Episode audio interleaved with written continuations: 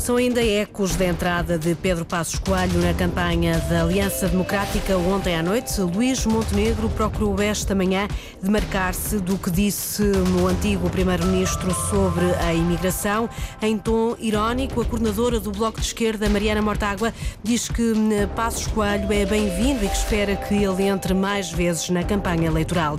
O Ministro da Educação recusa que a recuperação das aprendizagens no pós-pandemia esteja a correr mal em declarações à Antena 1, no dia em que é conhecido o relatório do Conselho Nacional de Educação que identifica vários problemas nas escolas, João Costa admite sim algumas limitações no ensino e na aprendizagem da matemática. João Sousa vai dizer adeus aos cortes de ténis no Estoril Open.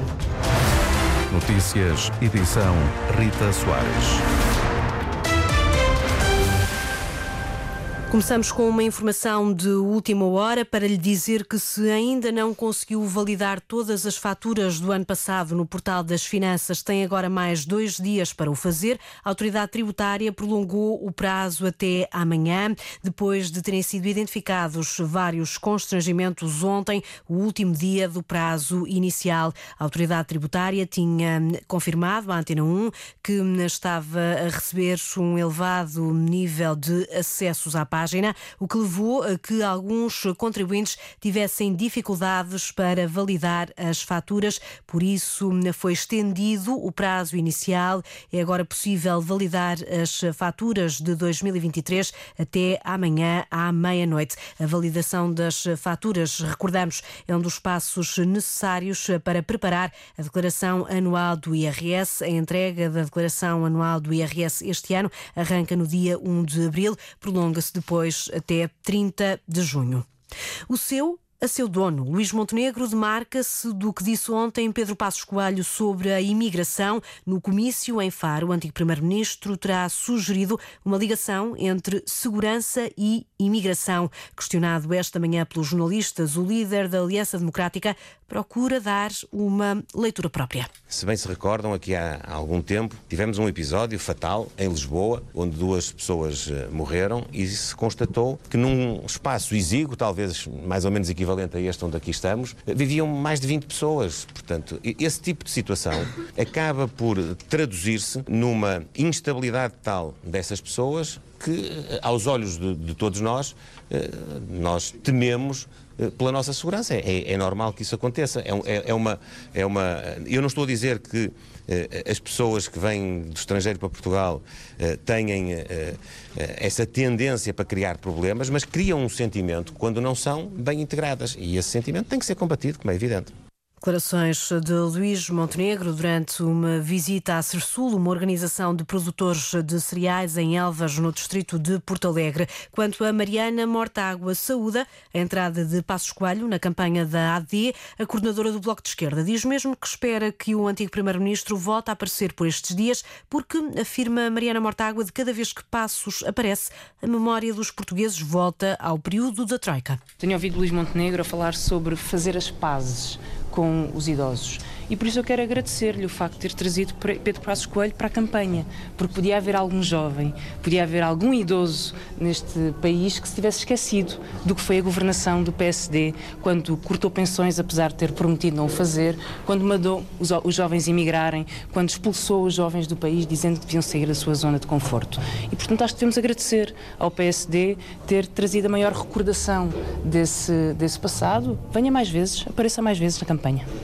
A coordenadora do Bloco de Esquerda com este convite, em tom de ironia, Pedro Passos Coelho, Mariana Mortágua, que hoje esteve em São Teotónio, no Conselho de Odmira. Já esta manhã, a porta-voz do PAN tinha falado sobre a intervenção de Passos Coelho na campanha eleitoral. Inês Souza Real olha para esta intervenção do antigo governante como uma aproximação da Aliança Democrática ao Chega. O secretário-geral do PS dedica este terceiro dia de campanha eleitoral às regiões regiões autónomas. Depois do comício de ontem à noite, Pedro Nuno Santos visitou hoje o Centro de Interpretação de Microalgas na Ilha de São Miguel. Foi lá que reafirmou que está confiante na vitória dos socialistas a 10 de março. Nós fazemos comícios em todo lado e por isso nós também íamos fazer aqui nos Açores com os nossos camaradas e agora estamos no terreno a ver uma empresa, a contactar pessoas e a ver o trabalho que é feito. É assim que se faz a campanha. Qual o medo? Nós vamos ganhar as eleições, vamos ganhar as eleições nos Açores e vamos ganhar as eleições no país. Sobre isso não temos a menor dúvida. Para esta noite, o líder do PS tem em agenda um comício na Madeira. O ministro da Educação recusa que a recuperação das aprendizagens depois da pandemia esteja a correr mal.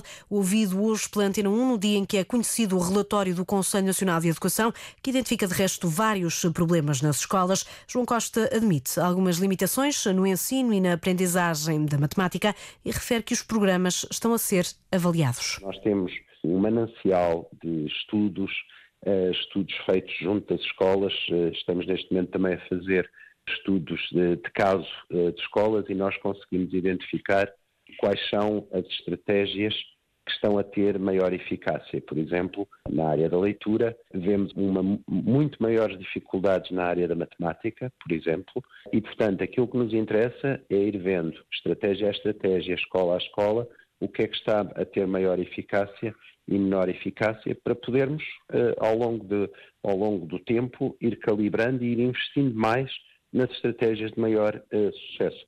Declarações de João Costa. O relatório divulgado hoje dá conta da falta de professores e do aumento das dificuldades dos alunos quando se trata, por exemplo, de fazer um raciocínio complexo. O documento do Conselho Nacional de Educação sugere ainda a necessidade de uma reestruturação nos ciclos de ensino e, em concreto, o fim do segundo ciclo de escolaridade. Questionado pela Antena 1, o ministro João Costa diz que não há uma resposta direta para este tipo de reformas. Deve ser feita uma avaliação da organização dos ciclos do básico e não apenas uma resposta simples que é se deve acabar ou se não deve acabar, se deve ir um ano para cada lado, uh, tem que ser avaliado em função dos resultados dos alunos, em função da formação dos professores, em função da capacidade de, de, de que, qual é o número de professores que é adequado na transição do primeiro ciclo para os restantes e da própria uh, capacidade física e infraestrutural para a implementação de uma mudança desse tipo.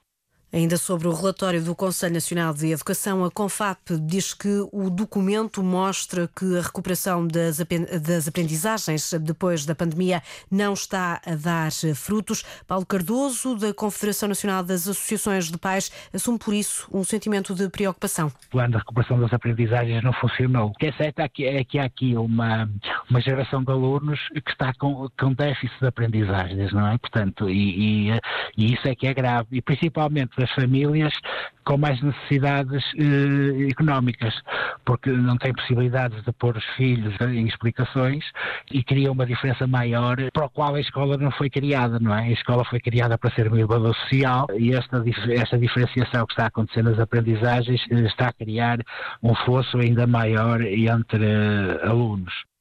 A posição da CONFAP sobre as conclusões do Conselho Nacional de Educação, hoje conhecidas. É o adeus anunciado aos cortes de ténis. João Sousa vai terminar a carreira no Estoril Open, uma decisão tomada, diz o tenista, após uma reflexão profunda. Infelizmente, nos últimos tempos têm sido difíceis para, para mim, Uh, com uma série de lesões que me têm impedido de jogar ao, ao mais alto nível e de poder desfrutar dentro do campo de ténis.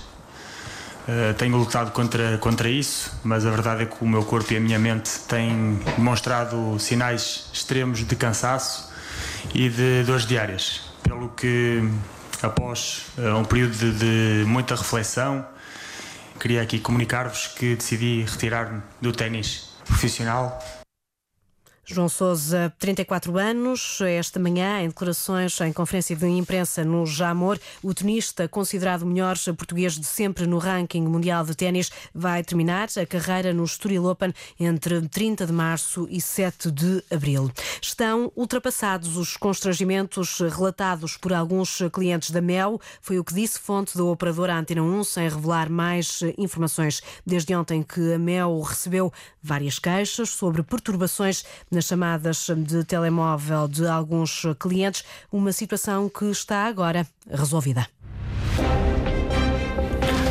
Rita Soares, notícias na Antena 1, RDP Internacional, Antena 1 Madeira e Antena 1 Açores. A informação também em notícias.rtp.pt.